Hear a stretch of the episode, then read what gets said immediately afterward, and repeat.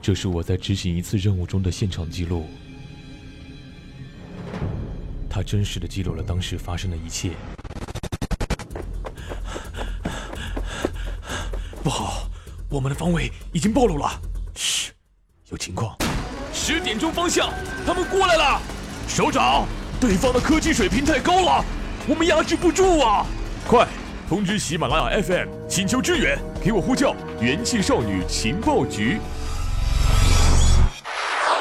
元气少女小一前来报道，在某个艳阳高照的大中午。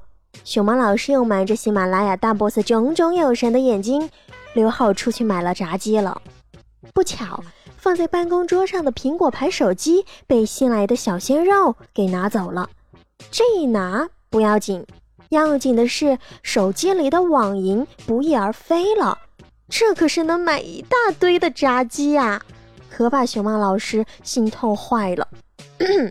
熊猫老师很生气，后果很严重。究竟是哪个小鲜肉？乖乖的，赶紧站出来领赏，不对，领罚。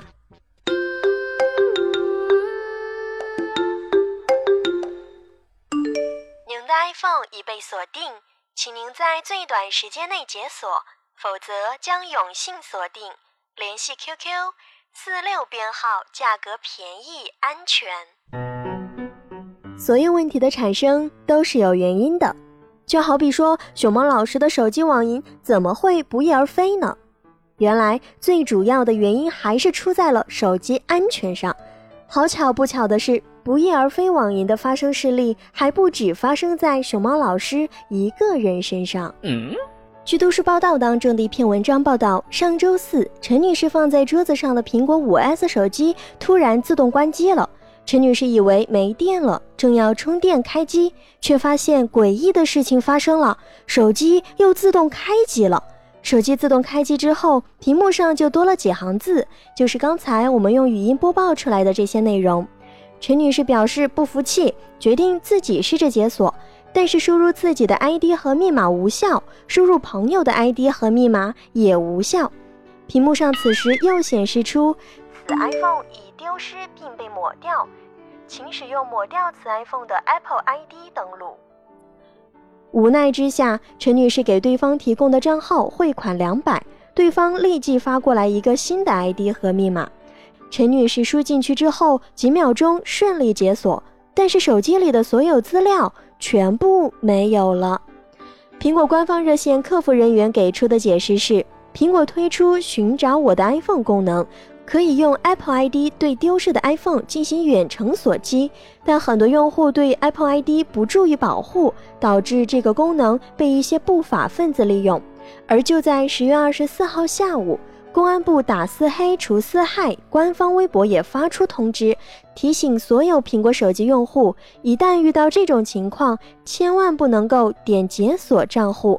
如果你点了解锁账户，你的手机就会被黑客锁定，会向你索要几百块。点取消之后，立即去修改邮箱和苹果 ID 密码，这才是最正确的做法。而当你的苹果手机突然莫名出现了这些内容，可能就是不法分子开始侵入你的手机，所以一定要点取消。出于安全原因，您的 Apple ID 已被锁定。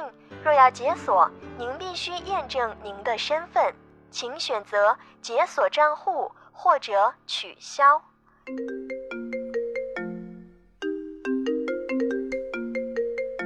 喂，您好，元气少女温馨提示：以下五种情况会导致手机被锁。第一种情况，免费 WiFi，手机连接陌生免费无线网络。一些盗号者会在公众场合放出免费的无线网络让大家使用，一般市民没有防备心，殊不知，当你连接上这些网络之后，有人正慢慢入侵你的手机。第二种情况，手机越狱，很多苹果手机用户为了下载更多免费软件，将手机越狱插入第三方软件，还有些用户买的是境外带锁的苹果手机，需要刷机。这两种行为很容易让危险软件入侵你的手机。外面一些专门越狱的人，很有可能就是盗号团伙成员。第三种情况，直接盗取，直接通过其他方式盗取 ID。一些人可以通过软件访问你的苹果手机，通过远程请求对你的手机输入错误密码。密码几次输入错误之后，手机一般就会锁屏了。实际上，对方也没有偷你的密码。只是通过这个方式来骗钱。第四种情况，旧手机泄密。一般情况下，一部苹果手机的 ID 可以几部机器共用。一些喜欢苹果系统的朋友，平板电脑、手机都是使用着同一个 ID。许多朋友将旧手机、旧电脑等处理之后，可能没有将手机里的个人信息抹除。这种情况很容易被懂行的人修改密码。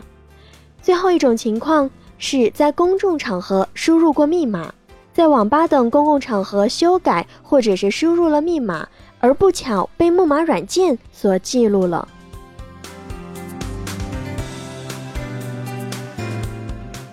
好啦，说了这么多，终于明白这熊猫老师为何如此生气。可是话说回来，这小鲜肉究竟是何方神圣？熊猫老师换炸鸡的毛爷爷也能被偷走？这胆儿够肥呀！